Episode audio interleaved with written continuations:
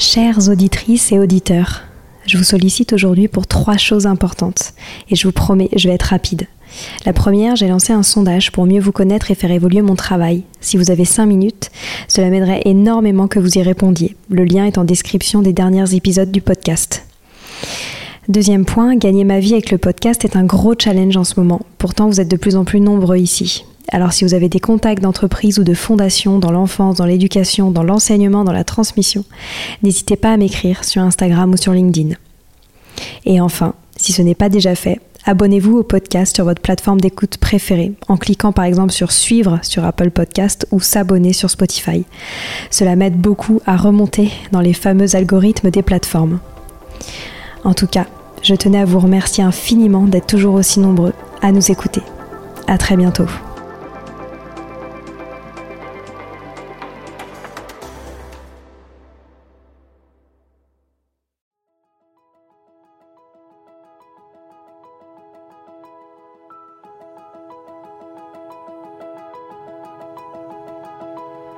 Bonjour à tous, ici Stéphanie et Sylvie Descleb pour un nouvel épisode du podcast Les adultes de demain.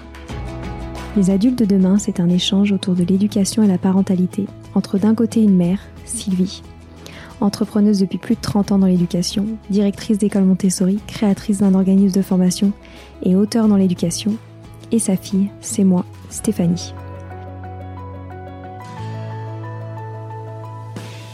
Semaines, nous invitons des experts, des personnalités remarquables ou de simples passionnés qui partagent avec nous la même envie d'offrir le meilleur aux enfants.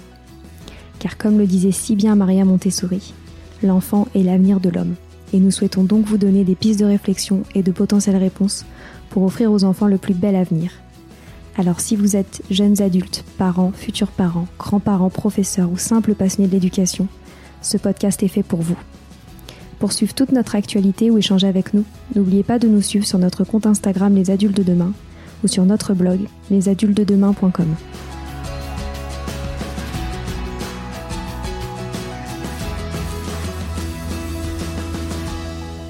Bienvenue sur les pauses éducatives de Sylvie, un nouveau format de podcast en plus de nos discussions quotidiennes. Dans cette nouvelle série de podcasts courts, Sylvie nous décrit des exercices, des activités ou des applications concrètes à mettre en place avec ses enfants, à la maison ou en classe, en lien avec l'éducation et la parentalité. L'idée est que vous repartiez avec encore plus d'idées à mettre en place dans votre quotidien pour égayer votre vie et celle des enfants. Alors bonne écoute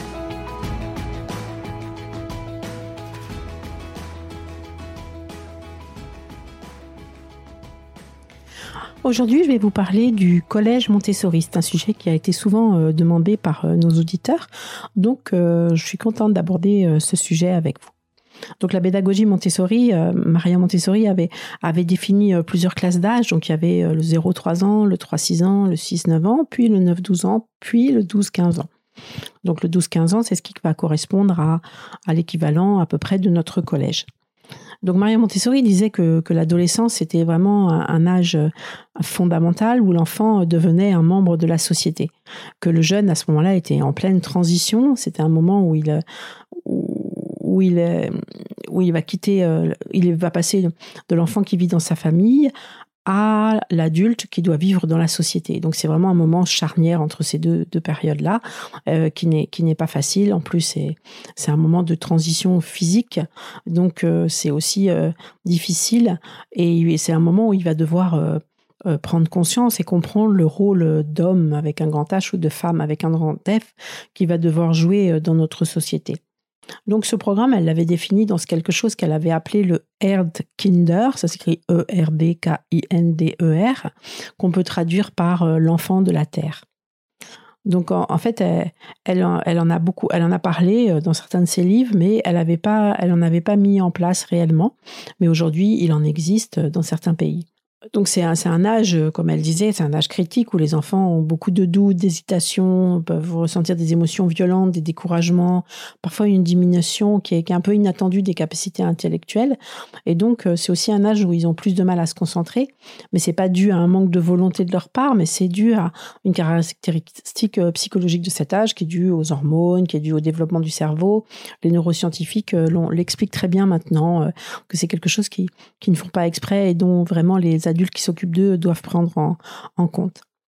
Donc elle pensait, pour Maria Montessori, c'était un moment de quitter l'environnement habituel de la famille parce que euh, ce milieu était trop euh, rythmé sur, euh, sur le rythme de l'adulte et que le jeune de cet âge-là n'avait plus forcément envie de vivre dans ce rythme-là.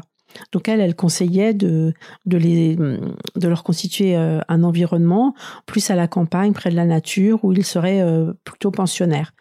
Donc elle, voyait bien une existence à l'air libre, avec des, des, soins individuels, une alimentation saine, etc.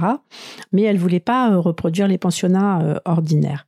Elle pensait que c'était un moment où il était important de, travailler à la campagne comme des agriculteurs, car elle, elle, jugeait très très important le travail de la terre, qui leur apprendrait énormément de choses. Donc elle, pensait qu'ils devaient faire leur propre culture, avec leur propre production, et comme ça ils apprendraient à gérer tout ça comme une véritable entreprise. Ils apprendraient par l'intermédiaire de cette entreprise. Donc c'était aussi euh, une, école dans laquelle euh, les adolescents euh, vivaient une expérience, vivraient une expérience sociale très importante. Donc aujourd'hui, comme je disais, il y a, y a y a des Kinder qui se sont développés puisqu'elle ne l'avait pas fait à son époque. Et ça prend plutôt la forme de, de maison d'hôte, par exemple. Les jeunes, ils prennent part à, l'administration de la maison d'hôte, à sa gestion financière. Et ils, peuvent même y recevoir, souvent, c'est un endroit où ils reçoivent leurs parents le week-end. Hein. Ils peuvent être ils sont en général pensionnaires, mais c'est pas vraiment obligatoire. Mais ils, peuvent euh, y recevoir leurs parents. Ils ont aussi euh, une. Il y a aussi souvent une boutique à Nantes ou dans le village à côté de cette maison d'hôte où ils apportent et ils vendent leurs produits de, leur champ et de leur jardin ou d'autres choses encore qu'ils ont fabriquées. ils peuvent aussi à cet endroit-là vendre des travaux euh, d'artisans avec qui ils se sont mis en lien pour, pour, pour, pour les aider à vendre leurs produits. Donc euh, cette boutique, elle a besoin d'une étude du commerce, des échanges, l'art de vérifier la demande, être prêt à y répondre, etc. Donc c'est vraiment la boutique un, objet éducatif à part, entière.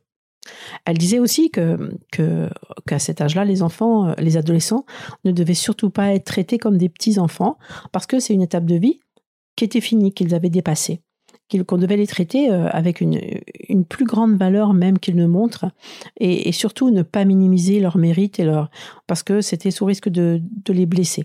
Hein, ils ont à ce moment-là une, sensibilité très très exacerbée et donc il faut faire vraiment très attention à la façon dont, on leur parle. Il faut, faut avoir un grand respect. Euh, les adultes doivent leur montrer un grand respect pour leur personnalité.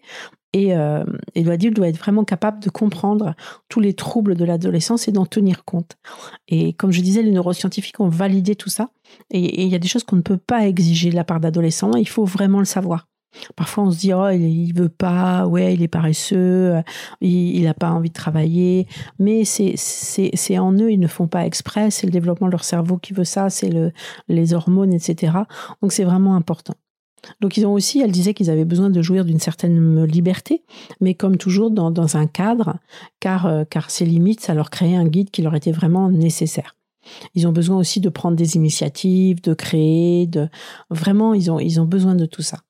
Donc aujourd'hui, euh, il existe des programmes hein, des enfants de la terre, notamment aux États-Unis. Il y en a un qui s'appelle le Hershey Montessori Farm School. Donc c'est une grande ferme en activité et la maison principale c'est conçu pour permettre aux étudiants de la gérer aux côtés d'autres adultes. Donc les élèves nettoient, ils cuisinent, ils apprennent à transformer, à conserver les aliments qu'ils ont cultivés à la ferme. Les, étudiants sont vraiment impliqués dans les finances de la, ferme. Ils travaillent avec un budget lorsqu'ils vont faire leurs achats pour les besoins de l'école, etc. Et c'est aussi un, centre pour leurs activités sociales, un lieu où ils vont, euh, faire de l'art, ils vont vivre euh, aux côtés de leur père et des instructeurs adultes qui dirigent l'école euh, agricole. Donc en plus de la maison principale, il y a des granges, il y a des ateliers sur la propriété euh, et, ils vont apprendre à prendre soin des animaux de la ferme, ils apprennent l'artisanat comme le travail du bois, ils expérimentent l'horticulture dans un laboratoire euh, à, énergie alternative, ils organisent des spectacles, etc. La, ferme est aussi entourée d'une très grande forêt où euh, les jeunes vont, faire des grandes randonnées, ils vont faire des explorations. Et en plus d'agir comme intendant de la maison des granges de la terre, les étudiants aussi gèrent un gîte touristique pour le public. Donc, au milieu de toute cette vie créative, les élèves euh, étudient aussi euh, euh, les matières académiques Donc ils étudient l'écologie, la biologie, l'algèbre, la comptabilité, la chimie, la physique, l'économie, la science culinaire, la gestion des terres, les sciences humaines, les sciences domestiques, l'élevage, etc., etc. Ils ont aussi des cours d'entrepreneuriat, des cours oratoires, et ils apprennent à travailler en équipe et à gérer un budget. Donc, euh, évidemment, c'est un ensemble de, ce sont des compétences très, c'est très impressionnant en nombre, mais, mais c'est vraiment étudié très très sérieusement de façon à ce qu'ils s'en souviennent toujours. De ce fait, les enfants qui quittent euh, cette école, donc la Hershey Montessori Farm School, dont on vous mettra les coordonnées euh, sur la page euh, du blog des adultes de demain, ils savent utiliser ces, capacités et ils sont capables de relever des, véritables défis et, d'améliorer la qualité de, leur vie. Et ce sont des compétences qu'ils vont garder pour toute leur vie. Et, en fait, ce qui retiennent aussi euh, les diplômés de, ce, programme de Kinder, c'est qu'ils peuvent compter sur eux-mêmes, ils sont capables vraiment de, subvenir à leurs besoins, de créer leur propre vie euh, et, aussi de, penser aux besoins des autres. Et, c'est vraiment assez extraordinaire. Donc en Australie, il y a aussi plusieurs programmes Montessori pour adolescents dans des écoles Montessori indépendantes ou dans des écoles publiques et qui se rapprochent aussi de ce qu'a écrit Maria Montessori. Alors quant à moi, j'ai fondé euh, il y a environ 20 ans euh, le premier collège Montessori euh, Athéna à Bailly en France. Et moi, je voulais pas faire, comme j'ai fait l'école pour mes enfants et qu'ils arrivaient donc en âge du collège, je voulais pas faire un pensionnat parce que pour moi déjà, j'avais pas envie de mettre mes enfants en pension et ensuite, pour moi, s'occuper d'un pensionnat, c'était vraiment un autre métier. Puis on n'avait pas la possibilité non plus immobilière d'aller à la campagne et aussi en termes de vie. Donc, ce que j'ai en, créant ce, collège, c'est que j'ai essayé de, garder les valeurs principales de Marion Montessori et de me rapprocher le plus possible de ce qu'elle préconisait. Mais moi, j'avais toujours en tête aussi euh, de, de surtout pas euh, marginaliser les enfants qu'on me, confiait et de ne qu'ils aient aucune porte fermée. Donc pour moi, c'était vraiment important de, de, respecter les programmes de l'éducation nationale et de les préparer aux examens comme le brevet, comme le baccalauréat, et qu'ils aient des bons dossiers pour que aucune porte ne leur soit fermée. Donc les, piliers euh, euh, que, je voulais euh, que j'ai essayé de mettre en place dans notre collège, donc qui existe encore, hein, puisque nous avons le collège et le lycée, c'est moi ce que je trouvais important dans le fait que Maria Montessori dit 9-12 ans pour, pour cette période-là. En fait, ça équivaut à peu près à la fin de la sixième, début de cinquième. Donc c'est qu'elle considérait vraiment qu'à 11 ans, ils étaient encore dans, dans, la, dans la phase précédente. Donc c'est pour ça que j'essaye vraiment qu'il y ait une continuité entre la sixième et les classes d'élémentaire euh, précédentes. Alors, euh, parce que pour moi, euh, ils sont encore dans cette phase de 6-12 ans, mais il est quand même nécessaire de créer une sixième pour respecter le cadre de l'éducation nationale. Donc, ce que je fais, c'est que, en fait, il, y a un certain nombre de professeurs qui sont professeurs en élémentaire et qui continuent à enseigner en, en classe de sixième. Comme ça, cette continuité existe. C'est pratiquement la même manière de travailler, bon, sauf qu'ils ont à gérer des emplois du temps, euh, des changements de professeurs qu'il y a plus qu'en élémentaire, mais il y a quand même une continuité et aussi dans la façon de travailler. Donc ça c'est pour la sixième, et puis après, ben voilà, ensuite ils s'adaptent peu à peu avec des nouveaux enseignants euh, euh, et une autre et, euh, mais on continue toujours dans, le respect de l'enfant, de ses différences, dans le fait qu'il y a un, programme individualisé avec l'utilisation de plans de travail où chacun avance à son rythme, pas trop de cours euh, généraux, hein, plus euh, un, travail individuel où l'enfant vraiment peut est acteur de, ses enseignements. Ensuite, euh, moi, je, suis assez contre les notes parce que je trouve que, les notes, c'est quelque chose qui est complètement euh, subjectif. Hein.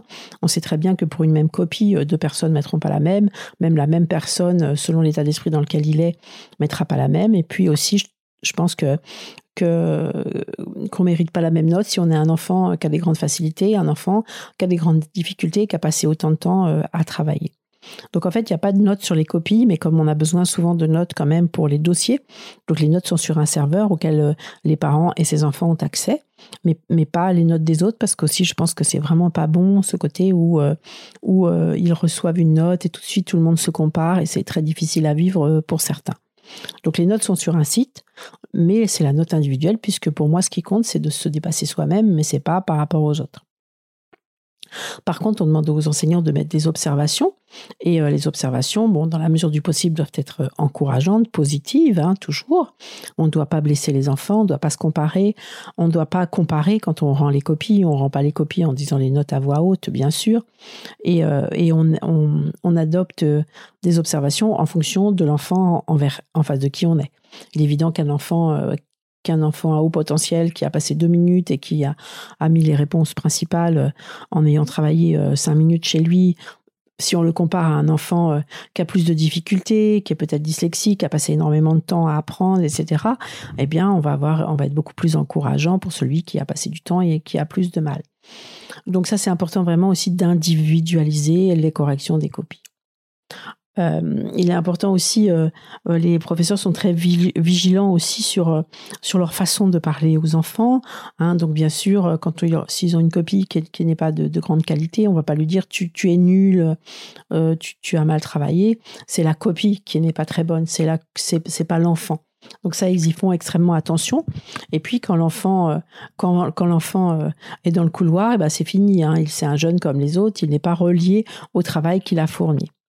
Donc ça, euh, ça c'est vraiment important. De plus, euh, quand euh, un enfant, par exemple, n'a pas, pas révisé pour un contrôle et qu'il a raté, il a en général la possibilité de refaire son devoir et de regagner une autre note pour compenser, pour toujours encourager le travail.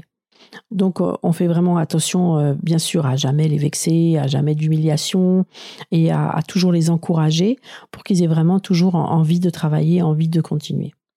Donc, il n'y a pas de zéro, Hein, il n'y a pas de punition non plus, parce que les punitions, tout le monde sait très bien que, que ça sert à rien, puisqu'en général, ceux qui sont punis, c'est toujours les mêmes, donc c'est bien la preuve que ça ne fonctionne pas. Donc il n'y a pas de zéro, parce que le zéro, c'est équivalent à nul, et donc euh, ça n'a non plus aucun intérêt. On remarque souvent qu'en général, ceux qui ont des zéros, ils passent leur vie à avoir des zéros.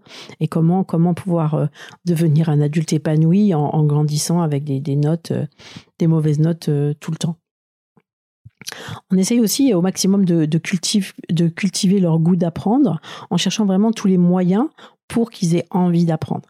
Hein, ça peut être des sorties, ça peut être euh, des voyages, ça peut être les suivre dans des projets, ça peut être euh, des débats, des discussions, ça peut être de leur montrer un film, ça peut être énormément de choses. En fait, les, enseignants ont toute l'attitude pour, pour mettre en place toutes choses qui pourraient euh, stimuler les enfants, qui peuvent leur donner envie d'apprendre. On essaye aussi de continuer avec le matériel concret, puisque les manipulations sont, à mon avis, encore importantes pour certains. Bon, il y en a certains qui sont arrivés euh, dans l'abstraction, mais, euh, mais il y en a d'autres qui ont encore besoin de manipuler le matériel. Il existe du matériel qui va jusqu'à des, notions euh, très compliquées, hein, comme, comme le théorème de Pythagore, comme, comme les nombres relatifs, comme comme les résolutions d'équations, etc. Donc il existe du matériel euh, qui peut aller jusqu'à 15 ans largement. Et donc, euh, on continue avec les, manipulations de matériel pour ceux qui en ont besoin. On les incite aussi à ceux qui le souhaitent à mener des projets et on les suit dans leurs projets. Tout enfant qui a, une idée ou s'ils sont plusieurs à avoir des idées, s'ils ont envie de monter un projet à l'intérieur de l'école, on les suit sur leur projet parce que c'est ça aussi qui va leur donner envie, de, de travailler. Euh, c'est important euh, aussi de leur apprendre tout sur le monde dans lequel ils vivent pour, pour qu'ils s'y sentent bien. On va continuer avec ce côté euh, de, cultiver vraiment la connaissance du monde dans lequel ils vivent, des cultures, de, toutes choses, parce qu'en fait, ça continue le fait que plus on connaît le monde dans lequel on vit, plus on s'y sent bien, plus on l'aime, plus on est heureux, plus on y trouve sa place. On va aussi essayer de, valoriser chacun selon ses talents. En fait, partir du, principe que chacun a des talents et que l'important c'est pas d'être bon en maths ou bon en français ou bon en anglais, c'est chacun à sa place et chacun a ses talents. C'est aussi pour ça qu'on intègre des enfants à besoins spécifiques, pour qu'ils se rendent compte que ces enfants ont leur place, comme, comme tout le monde, et, qu'il faut qu'on doit faire le qu'on doit faire preuve aussi de, beaucoup de tolérance, qu'on peut être utile aux autres aussi, qu'on peut qu'on peut les aider, et que, que, grâce à ça, ben, on se sent mieux. C'est pour ça qu'il y a aussi certains élèves de collège qui vont en, maternelle ou en primaire, en maternelle notamment, une jeune fille en ce moment, elle va en maternelle tous les jours, pour aider euh, les éducatrices dans le travail auprès des petits. Et de ce fait, elle est toujours heureuse d'aller à l'école, elle s'y sent bien, elle travaille bien. on l'autorise aussi à accompagner les, petits à la bibliothèque, peut-être de à manquer un cours pour faire ça, parce que pour moi, c'est important qu'ils aient des projets, qu'ils se projettent aussi dans ce qu'ils ont envie de devenir et qu'ils puissent réaliser tout ça à l'école. On va essayer aussi de développer au maximum la créativité des enfants. Je pense que ça c'est important, que l'art, l'art doit, vraiment avoir une place importante. Aussi les, provoquer ces projets, parce que euh, c'est en réfléchissant à des projets qu'ils vont aussi développer leur créativité. Donc l'art, la musique, euh, les spectacles, etc. Ça c'est aussi très important. Ils peuvent aussi participer aux travaux du potager, aux, plantations, aux récoltes, aussi à, planter des fleurs pour décorer leur école. Ils peuvent aussi les vendre et donc gérer des budgets. Ça, c'est pour revenir euh, au, projet de Maria Montessori sur les Kinder. Et ça, je trouve ça vraiment très important de, les rendre responsables d'un budget, donc de vendre, de se rendre compte de, de l'argent qu'ils gagnent, qu'est-ce qu'ils vont en faire, comment ils veulent pouvoir réinvestir dans des nouvelles graines, dans des nouvelles euh, semences pour après euh, recultiver plus. Donc, ils peuvent faire des marchés où ils vendent aux parents, etc. Ça, ça me semble aussi très important.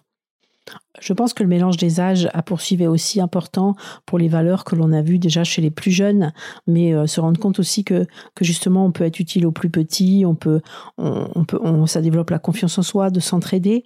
Donc l'entraide est aussi très important. Le fait d'être mélangé avec les maternelles et les primaires aussi, où, où les collégiens organisent des événements pour les plus petits. Par exemple à Halloween, chaque année ils, ils organisent une, une pièce hantée, donc ils ils imaginent un scénario, ils font la décoration, ils, passent vraiment beaucoup de temps. Parfois, ils arrivent à 7 heures du matin pour organiser tout ça. Et le jour J, ils, font venir les petits et, et puis ils, leur font vivre ces moments. Et, et vraiment, c'est quelque chose, ce sont des moments très agréables pour tout le monde. Pour moi, c'est aussi important que, chaque euh, élève ait leur propre classe, que ce soit les professeurs qui changent de classe et non les élèves. Parce qu'à ce moment-là, ils peuvent aussi, ils ont la possibilité de personnaliser la classe. Ça, c'est le côté où on se sent bien dans son environnement quand on l'a personnalisé. Donc, je leur laisse vraiment personnaliser leur classe comme ils le désirent. Et ils ont leur classe et ce sont les professeurs qui vont d'une classe à une autre.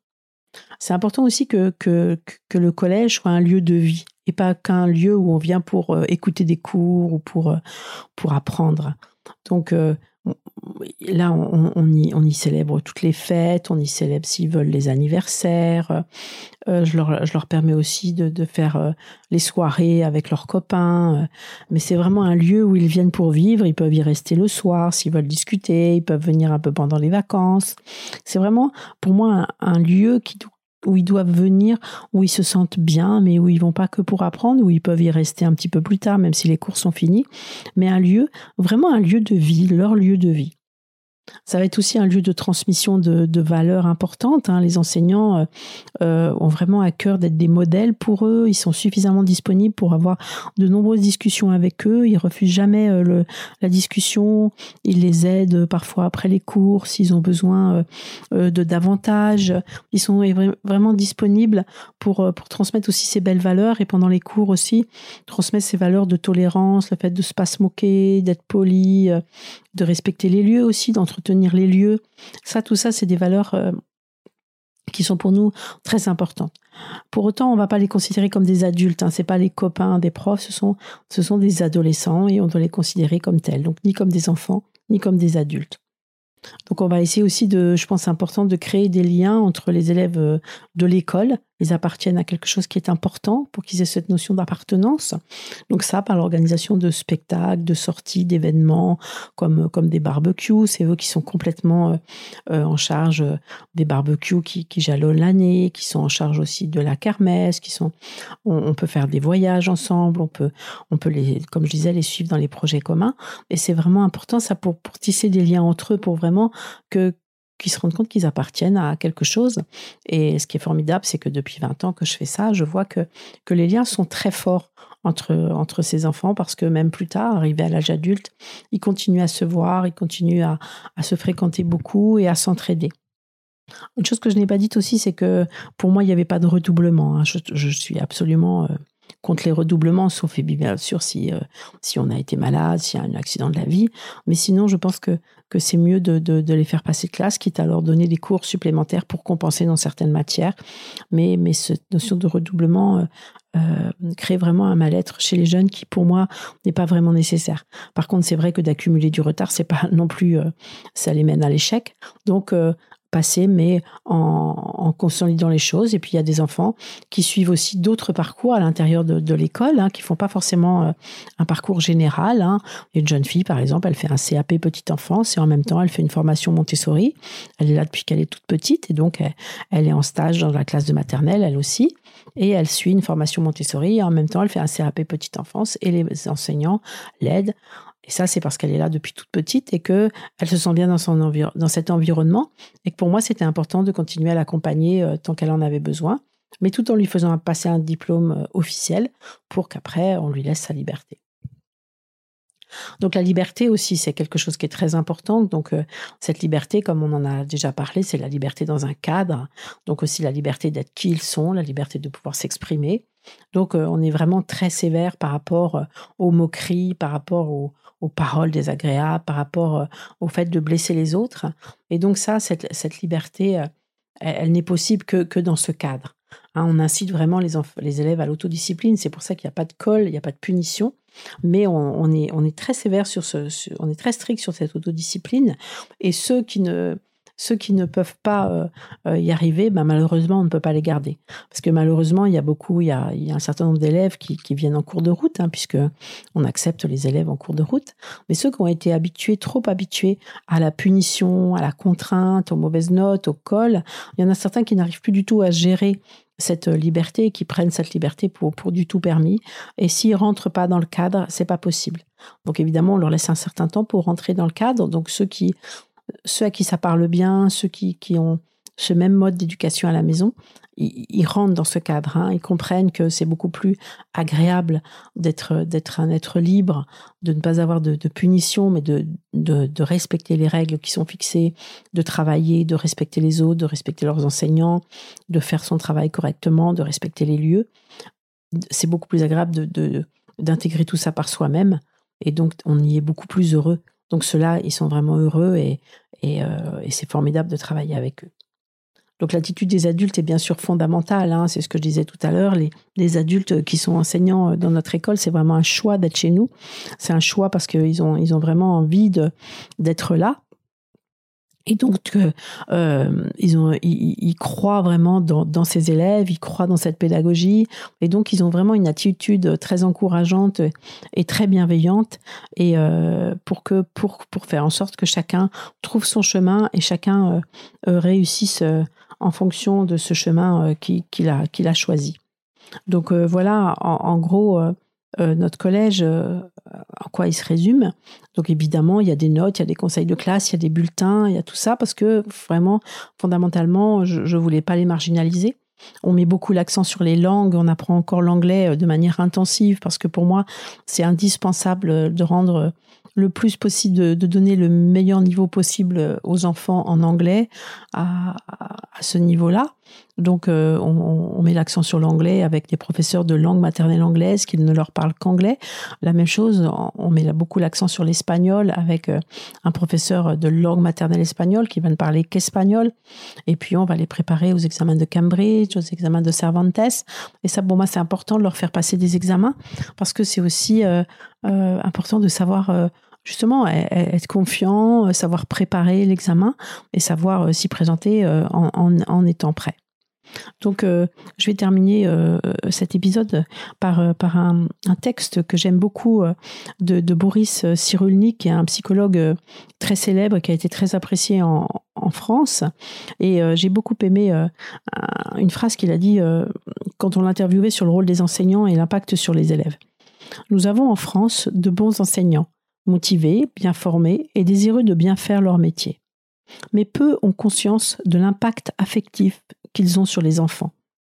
Certains instituteurs, professeurs de collège et de lycée, vont rassurer et réconforter les enfants par leur façon d'être, leur manière de parler, leur attention à reprendre autrement une explication mal comprise.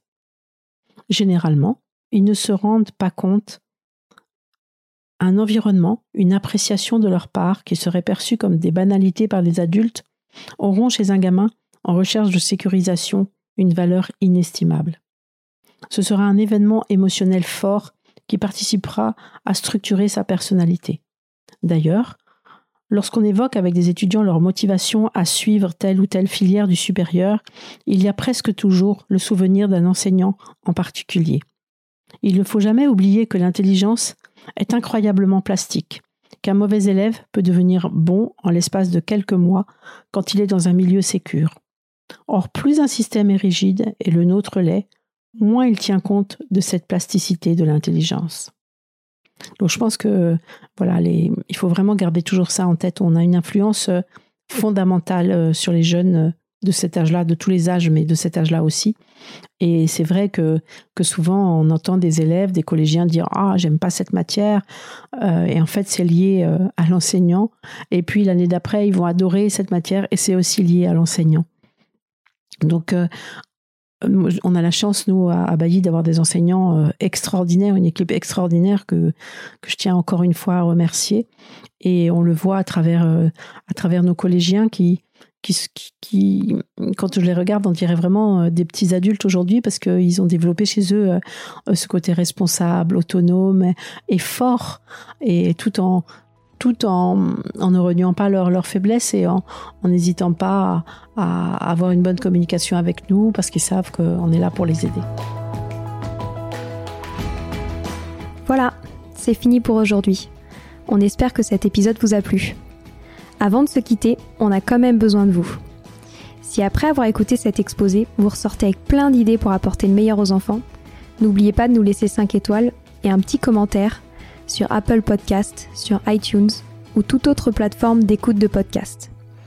Cela nous aidera à mieux ressortir et surtout à nous motiver pour continuer cette aventure ensemble. Si vous avez des suggestions, des idées de thèmes, des questions à poser, n'hésitez pas à nous contacter sur les réseaux sociaux, Instagram ou LinkedIn, en tapant les adultes de demain. Nous serions ravis d'échanger avec vous. Si vous souhaitez en savoir davantage sur Sylvie, je vous invite vraiment à aller voir son blog sylvidesclep.com ou à la suivre sur Instagram en allant sur son profil sylvidesc, D-E-S-C, Montessori. Enfin, si vous souhaitez en savoir plus sur le calendrier des prochaines formations Montessori, rendez-vous sur www.apprendre-montessori.fr. On a hâte de vous retrouver vite à très bientôt sur les adultes de demain.